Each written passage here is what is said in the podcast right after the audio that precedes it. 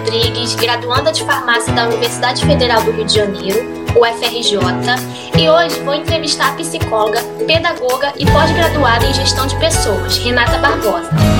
Nossa convidada entrevistada tem vasta experiência em atendimento clínico psicológico de crianças, adolescentes e adultos além de atuação por seis anos consecutivos como professora no Programa Federal Jovem Aprendiz, voltada ao desenvolvimento de habilidades e competências socioemocionais e ao apoio à inserção do adolescente no mercado de trabalho. Renata, tudo bem? Tudo bem, sim. Boa tarde, Michele. Boa tarde, ouvintes. Antes de mais nada, gostaria de agradecer o convite para participar desse projeto que fala de um tema tão importante, esse da educação versus a saúde mental. O prazer é todo nosso. Renata, a pandemia do Covid-19 nos colocou em uma situação de emergência e isso impactou o nosso cotidiano, o que gerou mudanças significativas, certo? Mudanças no nosso tempo, hábitos e comportamento. Dentre essas inúmeras mudanças, podemos citar o ensino remoto emergencial. No ensino remoto emergencial, os alunos ficaram privados do convívio presencial no ambiente escolar. Gostaria de saber qual a sua visão como psicóloga e profissional da educação sobre esse distanciamento físico da juventude do ambiente de convívio na escola em consequência do isolamento social imposto pela pandemia. Então, a escola, ela não deve ser vista apenas como um espaço de transmissão de conhecimento. Aqueles conteúdos de sala de aula, né, do dia a dia, português, matemática, ciências, mas também a escola tem como função a socialização e a proteção das crianças e dos adolescentes. Nesse momento de ensino remoto emergencial e os alunos afastados do, do ambiente escolar, é desafiador reconhecer quem está sofrendo maus tratos, quem está sofrendo alguma situação de violência. Então, é muito importante que os professores e os profissionais das escolas é, mantenha um canal aberto de diálogo com seus alunos. É necessário perguntar como que eles estão nos inícios das aulas, é, dizer né, que eles podem manter contato pelas plataformas, pelos fóruns, um e-mail, alguma forma que eles consigam manter esse contato e falar como eles estão. Né? E você, aluno que está tá me ouvindo, é, Converse com seu professor ou com algum profissional da escola se você está passando por alguma situação é, delicada é, na sua casa, porque eles que são os profissionais qualificados para te acompanhar e para te ajudar. Perfeito. E dando seguimento, como você entende o impacto do ensino remoto emergencial na saúde mental dos jovens de diferentes faixas etárias? As crianças, eu percebo que o impacto ficou claro em relação a não ter mais o espaço escolar e as suas atividades. As crianças ficaram mais agitadas e ansiosas por ter menos atividades e menos interação com seus coleguinhas. E também porque o uso de telas aumentou demais. É importante que os pais também chequem os conteúdos, os conteúdos dessas telas ver se está de acordo com a idade é, o que os, as crianças estão assistindo, né? Se não tiver de acordo com a idade, a criança pode não ser capaz de filtrar aquilo que ela está assistindo e o conteúdo deixá-la mais agitada, é, mais ansiosa, e isso vai gerar depois um sono mais agitado, é uma criança mais irritada. Então, é, sem essas atividades, né, ou com menor atividade, sem interação dos colegas e esse maior uso de tela, eu sugiro que os pais façam em casa o que eu chamo de tempo de qualidade, que é você sentar com o seu filho e os pais ou o cuidador, né, quem tiver com a criança, sentar com seu filho, ficar longe de telas de televisão, de celular e fazer atividades mesmo de interação, de contação de história, de música, de jogos. Então, atividades que eles fiquem interagindo ali. Com o adolescente, eu percebo que eles estão ali nesse momento de se reconhecer nos grupos de amigo.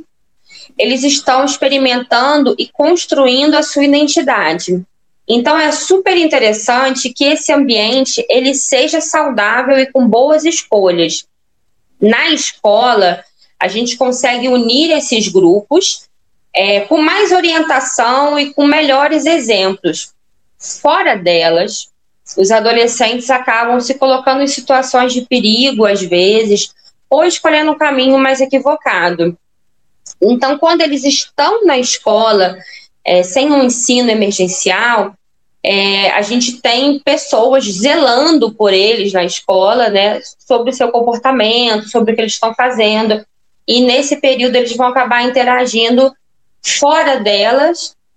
E então a família vai ter que ter mais atenção sobre esse momento, né? Quem são os amigos dos seus filhos, né? É, vai ser necessário acompanhar, perguntar sobre isso, conversar com seu filho é, então a família vai ter que entrar nesse momento. Óbvio que a escola ela sempre se mantém presente, mas eu sugiro que a família é, ainda mais fique atenta nesse aspecto. Concordo, é realmente um momento difícil. E diante disso, qual você considera o maior desafio para manter o aluno engajado e motivado? Quais são as suas ferramentas para manter os alunos próximos das atividades de ensino?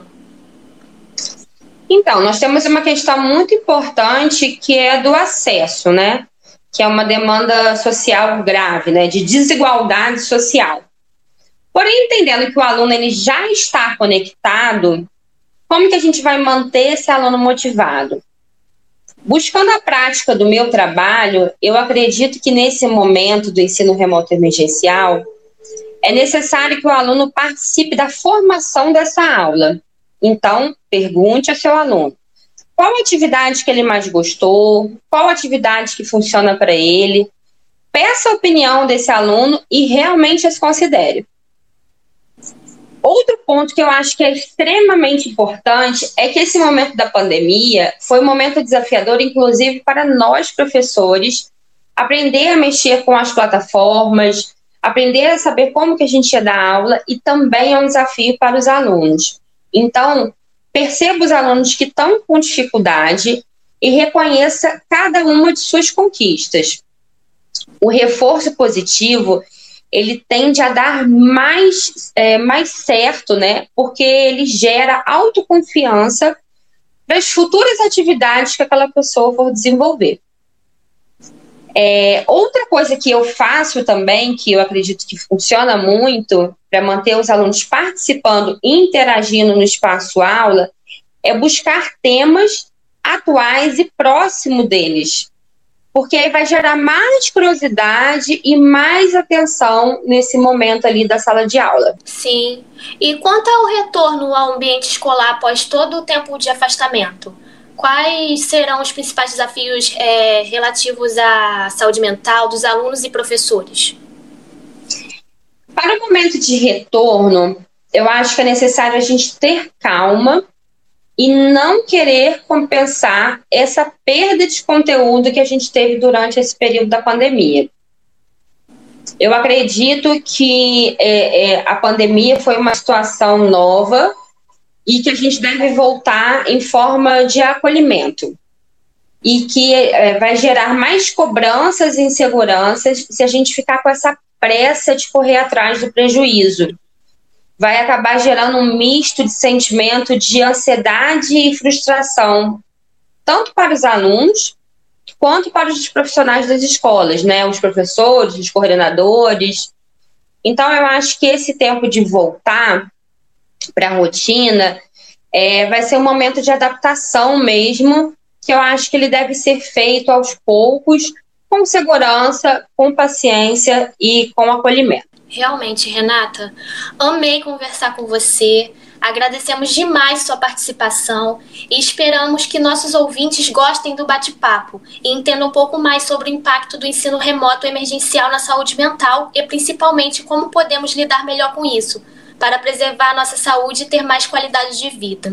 Muito obrigada, eu também adorei conversar com você e é, estamos aí sempre para passar mais informação e que os nossos ouvintes tenham aproveitado esse bate-papo.